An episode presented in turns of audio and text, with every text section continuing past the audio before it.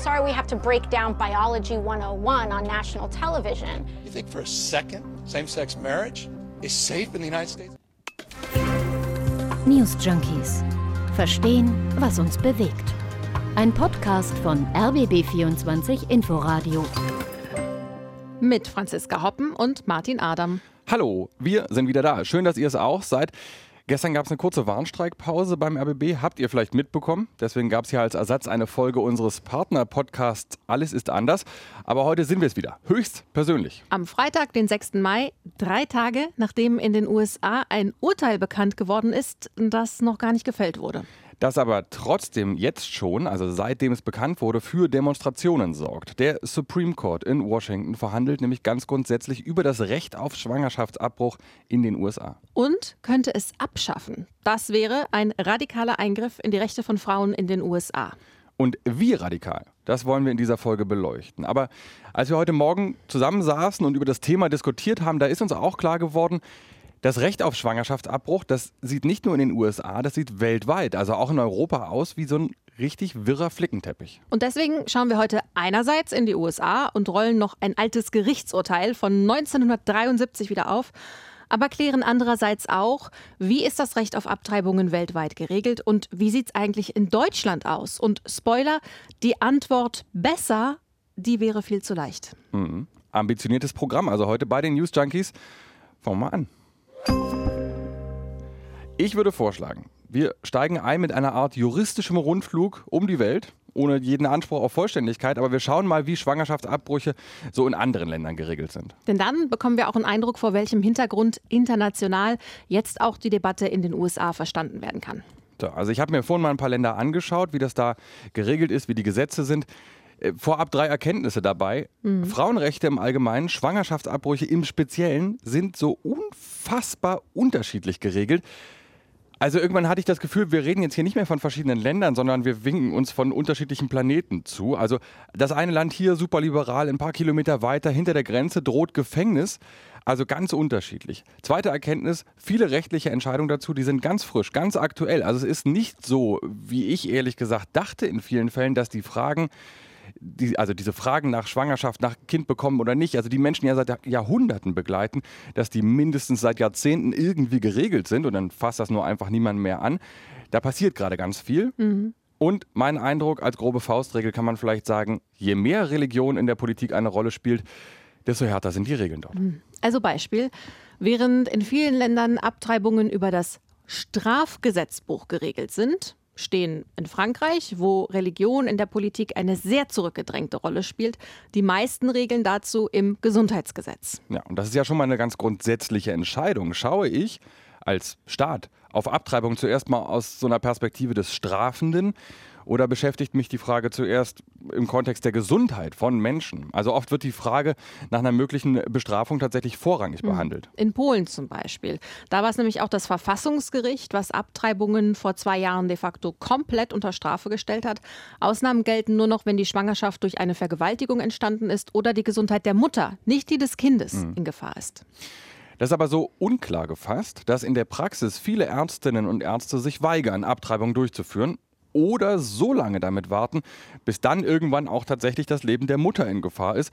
Und es gab tatsächlich in diesen letzten beiden Jahren seit diesem Entscheid mehrere Frauen, die wirklich, man kann sagen, unter ärztlicher Aufsicht gestorben sind. Und Polen ist da wie so eine Blaupause für viele andere Länder. In Chile zum Beispiel sind Abbrüche auch verboten, außer nach Vergewaltigung oder gesundheitliche Gefahr für Mutter oder Kind. Und diese Ausnahmen sind erst vor fünf Jahren in Kraft getreten. In der Praxis gibt es aber auch dort kaum eine medizinische Infrastruktur. Nebenan in Argentinien sind Abtreibungen erst seit Ende 2020 legalisiert worden.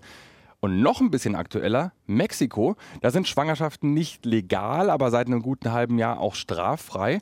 Nochmal zeitlich näher dran.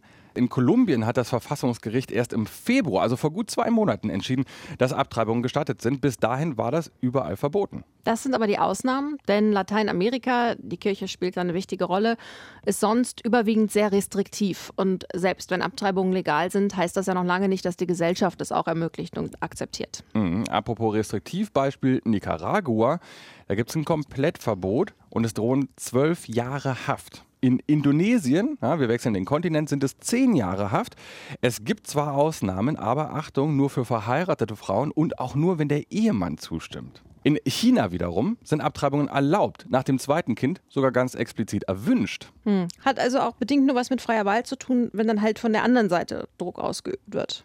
Eine Großmacht weiter. In Russland sind Abtreibungen auch legal, sogar bis weit in die Schwangerschaft hinein. Und es liegt unter anderem daran, dass in der Sowjetunion Abtreibungen deutlich früher erlaubt waren, als es Aufklärung gab und auch als es ausreichend Verhütungsmittel gab. Das heißt, bis heute werden in Russland außergewöhnlich viele Abbrüche vorgenommen. Die Deutsche Welle berichtet, dass eine Frau um die 50 in Russland statistisch gesehen in ihrem Leben acht bis zehn Schwangerschaftsabbrüche hatte. Hm. Die allermeisten Länder auf dem afrikanischen Kontinent sind wiederum sehr strikt und verbieten in der Regel Abtreibungen.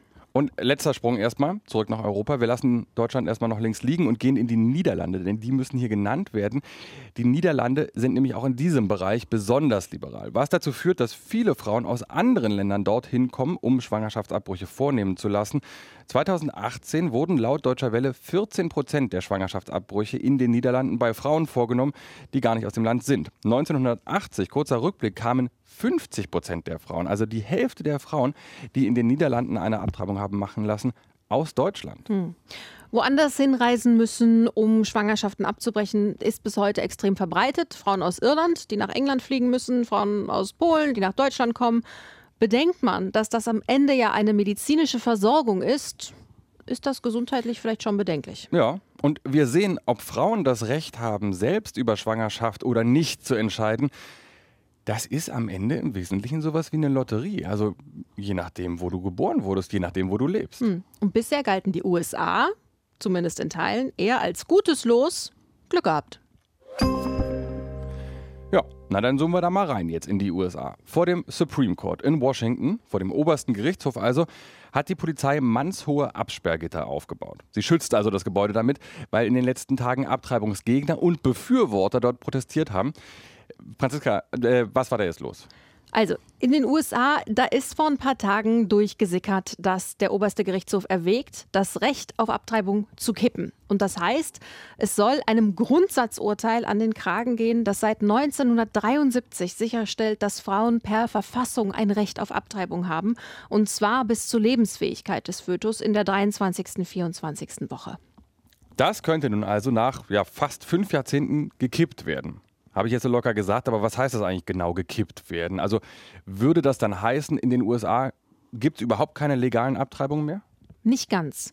Und ich würde sagen, um das wirklich zu beantworten, machen wir einen kleinen Exkurs zurück in die Vergangenheit, denn dann verstehen wir auch die Rechtslage.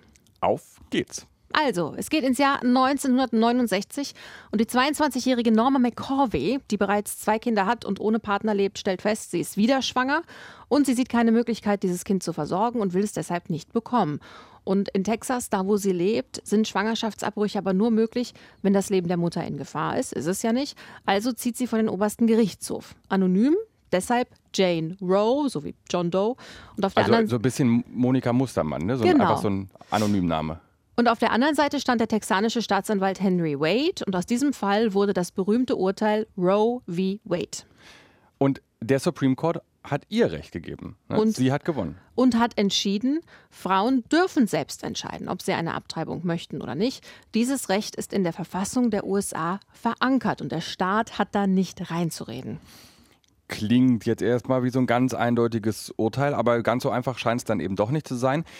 Denn auch jetzt schon ist es ja so, dass das Abtreibungsrecht in den 50 US-Bundesstaaten dann praktisch sehr unterschiedlich ausgelegt wird. Ja, also es gibt auch Staaten, da sind Abbrüche zum Beispiel nur bis zur 15. Woche hm. möglich. Weil der oberste Gerichtshof auch gesagt hat, wir machen da Abstufungen. Im ersten Trimester ist ein Schwangerschaftsabbruch weniger gefährlich als das Austragen der Schwangerschaft und die Geburt. Denn auch wenn die jetzt in der gesellschaftlichen Narrative oft so rein romantisch dargestellt werden, sie können ja immer lebensbedrohliche Komplikationen haben. Und im ersten Trimester Semester gilt diese Entscheidung des Supreme Court also praktisch absolut. Aber danach wird es dann schwierig, vermute ich. Dann gibt es äh, Platz für Interpretation. Weil man sagt, im zweiten Trimester ist so ein Abbruch schon gefährlicher. Deshalb dürfen die Bundesstaaten den Zugang zur Abtreibung zum Schutz der Schwangeren einschränken. Und im dritten Trimester steht jetzt der Schutz des ungeborenen Lebens im Vordergrund. Das heißt, Bundesstaaten dürfen ab da einen Abbruch ganz verbieten. Also das führt dann zu diesem Flickenteppich, wo praktisch jeder Staat, je nachdem wer dort regiert, Demokraten oder Republikaner, das Gesetz mal lockerer auslegt und mal viel enger, viel restriktiver fasst. Mhm. Und dann gibt es aber eine, obendrauf, ich sag mal Bewegung, bei der rechte Gruppen, religiöse Gruppen versuchen, durch ganz gezielte Provokationen, nämlich durch besonders harsche Einschränkungen, eingeklagt zu werden, um so vor dem obersten Gerichtshof zu landen und dort genau Roe v. Wade in Frage zu stellen und zu kippen. Gib mal, ein, gib mal ein Beispiel bitte, dass ich mir das vorstellen ja. kann. Beispiel Texas. Da wurde im letzten Jahr die sogenannte Heartbeat Bill erlassen, also das Herzschlaggesetz. Texas, republikanischer Staat, verbietet also Abbrüche, nachdem der Herzschlag des Fötus festgestellt wurde, also ab etwa der sechsten Woche. Sehr weit weg von der 24. Ja, das ist ja super früh. Also es gibt sicherlich auch viele Frauen, die in der sechsten Woche vielleicht noch gar nicht wissen, das noch gar nicht mitbekommen haben, dass mhm. sie überhaupt schwanger sind, oder? Und da gab es genau diesen äh, interessanten Moment, als dann die demokratische Abgeordnete Alexandria Ocasio-Cortez den Gouverneur von Texas im Fernsehen augenrollend erklären musste, wie eigentlich der Zyklus von Menstruierenden funktioniert. And I'm sorry we have to break down Biology 101 on national television. Six weeks pregnant means two weeks late for your period. And two weeks late on your period for any person can happen if you're stressed, if your diet changes, or for really no reason at all. So you don't have six weeks. Also, sie sagt hier, schade, dass sie im Fernsehen das Biologie einmal eins erklären muss. Aber die sechste Schwangerschaftswoche heißt, du bist zwei Wochen zu spät für deine Periode. Und wer Stress hat oder wer seine Ernährung ändert, der weiß, man ist locker mal zwei Wochen zu spät. Okay, aber diese Sechs-Wochen-Regel, die ist jetzt noch nicht mal das Kontroverseste an diesem Herzschlaggesetz. Nee, genau, das wird noch getoppt. Denn das Spannendste ist eigentlich die Tatsache, dass es hier plötzlich nicht mehr die üblichen Institutionen sind, die kontrollieren sollen, ob dieses Gesetz eingehalten wird, also zum Beispiel die Polizei, sondern diese Aufgabe unterliegt jetzt ganz normalen Bürgern. Die sollen also verpfeifen, wer abgetrieben hat oder auch die Personen, die dabei geholfen haben. Also vom Taxifahrer zur Klinik über den Partner, der dabei war oder die Ärztin in der Klinik. Und dafür gibt es dann noch eine Art Belohnung oder Finderlohn, nämlich mindestens 10.000 Dollar, kommt es zur Verurteilung. Also nicht nur, dass äh, quasi Abtreibungen verhindert werden sollen, sondern eigentlich wird so ein bisschen der Rechtsstaat auf den Kopf gestellt. Und deshalb ist die Angst auch, dass diese Methodik ja jetzt auch auf andere Themen angewandt werden könnte. Das hat zumindest der demokratische Gouverneur von Kalifornien, Gavin Newsom, gesagt, übersetzt hier von unserer Korrespondentin Katharina Wilhelm. You think for a second same-sex marriage Glaubt ihr für eine Sekunde, die gleichgeschlechtliche Ehe ist sicher in den USA? Es gibt einen Senator, der sogar will, dass das Urteil, das die Ehe zwischen Weißen und Schwarzen in den USA erlaubt hat, vom Supreme Court überprüft wird. Denkt darüber mal eine Sekunde nach. Okay, also das gibt uns jetzt schon ein ganz gutes Gefühl dafür, wie grundsätzlich die Debatten sind, die hier irgendwie geführt werden. Jetzt sieht es aber auch so aus, dass diese Provo Provokation funktioniert haben könnten, denn der oberste Gerichtshof beschäftigt sich ja gerade mit dem Thema. Äh, Roe versus Wade ist da in der Debatte und es könnte gekippt werden. So sieht das jedenfalls aus. In dem Urteilsentwurf, muss man dazu sagen, es ist der Entwurf, den sollte eigentlich, wenn es nach dem Supreme Court ginge, überhaupt noch niemand kennen. Mhm. Das Online-Nachrichtenportal Politico hat den Text aber bekommen und veröffentlicht. Mhm. Und äh, das Argument, das dieser Text so ein bisschen impliziert, ist eigentlich, also das, was wir vorhin gelernt haben, stimmt alles nicht. Das Recht auf Abtreibung ist nicht in der Verfassung verankert. Das heißt, jeder Bundesstaat darf wieder seine eigene Entscheidung treffen und, wenn er möchte, Abtreibung eben verbieten. Und da der oberste Gerichtshof aus neun Richtern besteht, wo zuletzt Ex-Präsident Donald Trump noch für eine konservative Mehrheit gesorgt hat mit 6 zu 3, kann man sich auch ganz gut ausmalen, dass Roe v. Wade hier tatsächlich auf der Kippe steht. Okay, dann malen wir uns jetzt mal aus, was das heißen könnte, wenn es denn tatsächlich gekippt würde. Mhm. Also etwa die Hälfte der US-Bundesstaaten würde das Recht auf Abtreibung innerhalb weniger Wochen entweder enorm einschränken oder direkt verbieten. Das sind vor allem so Cluster im Süden und im Westen des Landes. 13 Staaten haben entsprechende Gesetze schon verabschiedet. Die sind jetzt in der Pipeline und warten quasi nur auf das Urteil vom Supreme Court. Hm. Und betroffen von dieser Entwicklung wären insgesamt etwa 36 Millionen Frauen im gebärfähigen Alter. 36 Millionen. Mhm. Heißt, die USA sind ein großes Land, es sind viele Menschen, aber es es sind eben auch geografisch große Entfernungen, die dann die Frauen auf sich nehmen müssten. Also es wären zum Teil unglaubliche Mühen, um in andere Bundesstaaten zu reisen, um dann dort einen Schwangerschaftsabbruch vornehmen zu lassen. Sie müssten sich länger von der Arbeit freinehmen, länger jemand bezahlen, der vielleicht zu Hause auf die Kinder aufpasst. Das heißt auch wieder mehr gesundheitliches Risiko und naja, mhm. man will ja vielleicht auch nicht immer, dass das alle mitbekommen und je aufwendiger das ist, desto auffälliger ist es ja auch. Ja, aber es heißt vor allem, dass hier arme Frauen betroffen sind, die nicht mal eben von A nach B fliegen können und damit dann auch wieder Minderheiten. So, jetzt hängt es aber nicht nur am Supreme Court. Also äh, US-Präsident Joe Biden hat gesagt, er hat einen Plan irgendwie. Er hat einen Plan. Er kann sich vorstellen, dass ein entsprechendes Gesetz ja durch den Kongress gebracht werden könnte, dass das Recht der Frauen auf sichere Abtreibung dann eben so verankern würde. Bloß dafür braucht man die erforderliche Mehrheit, um so ein Gesetz irgendwie durchzubringen. Es dürfte also schwierig werden, weil die hat er nicht. Ziemlich schwierig. Ähm, wobei man dazu auch nochmal sagen und betonen muss, die deutliche Mehrheit der Amerikaner, der Wähler, nämlich über 60 Prozent, finden ja eigentlich, Frauen sollten ein Recht auf Abtreibung haben. Also hm. es ist schon skurril. Dafür habe ich jetzt noch gehört, dass als nächstes, es gibt schon das nächste Projekt, auch die Abtreibungspille verboten werden soll. Ja, das ist so das nächste Ziel der Abtreibungsgegner. Ähm, mehr als die Hälfte der Abbrüche in den USA wurden zuletzt eben per Pille durchgeführt oder Pillen, denn die kann man einfach zu Hause nehmen. Ja, mal gucken, wo das hinführt. Aber es gibt ja auch viel Solidarität und es gibt auch kreative Ideen. Also in Kalifornien zum Beispiel, die wollen Abbrüche weiter erlauben.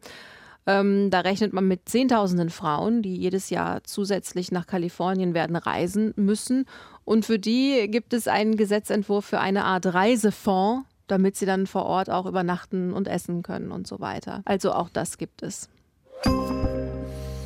Okay, wenn ich das so höre jetzt alles zusammen, dann ist meine erste Reaktion trotzdem, dann ist das ja im Vergleich hier in Deutschland eigentlich alles relativ überschaubar. Abtreibungen sind möglich und wir haben zuletzt ja eher nicht über die Abtreibung als solches, sondern vor allem über die Frage debattiert, ob Ärzte und Ärztinnen dafür Werbung machen dürfen. Mhm.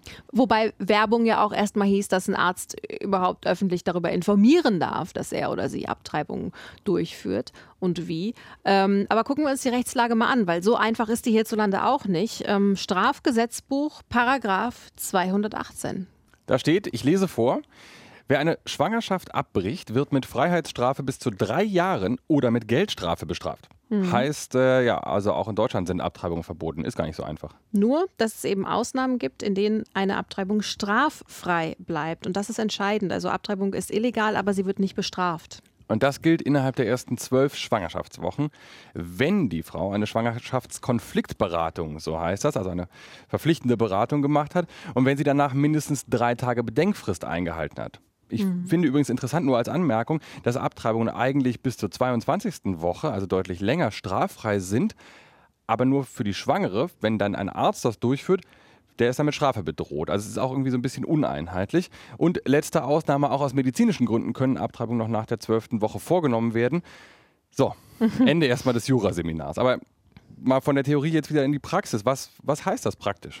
Heißt praktisch erstmal im Medizinstudium wo die Ärzte dann ausgebildet werden, die das mal machen könnten, werden halt vor allem die ethischen und die rechtlichen Aspekte des Schwangerschaftsabbruchs gelehrt, selten aber der Abbruch selbst, weil wir haben es ja schließlich mit etwas Rechtswidrigem zu tun. Mhm. Und das heißt, es kommen eigentlich gar nicht genug Ärzte und Ärztinnen hinterher, ähm, die Abtreibung anbieten können. Die Zahl der Praxen und Kliniken, die das machen, hat sich in den letzten 30 Jahren praktisch halbiert in Deutschland. Und das heißt, dass dann in einigen Regionen Deutschlands man für so einen Eingriff auch mal hunderte Kilometer weit fahren muss. Mm. Und je später der Abbruch erfolgen soll, es ist ja bei medizinischer Indikation auch nach zwölf Wochen möglich, wird es dann noch schwieriger. Und deshalb fahren dann auch so viele Frauen nach Holland. Immerhin müssen sie jetzt nicht mehr tagelang Praxen durchtelefonieren, um herauszufinden, wo überhaupt so ein Abbruch vorgenommen wird. Denn die Bundesärztekammer hat inzwischen eine Liste veröffentlicht, in der alle Praxen aufgelistet sind. Hm. Schon mal ein Fortschritt. Und der Gesetzentwurf für die Abschaffung von Paragraph 219a der Ärzten verbietet, im Internet darüber zu informieren, wie sie überhaupt Abtreibungen durchführen. Es gibt ja unterschiedliche Möglichkeiten. Der liegt zur Stellungnahme beim Bundesrat.